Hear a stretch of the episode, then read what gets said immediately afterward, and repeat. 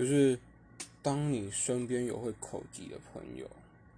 千万不要跟他们说慢慢说，因为他们也想慢慢说，对，就是话会在嘴巴里面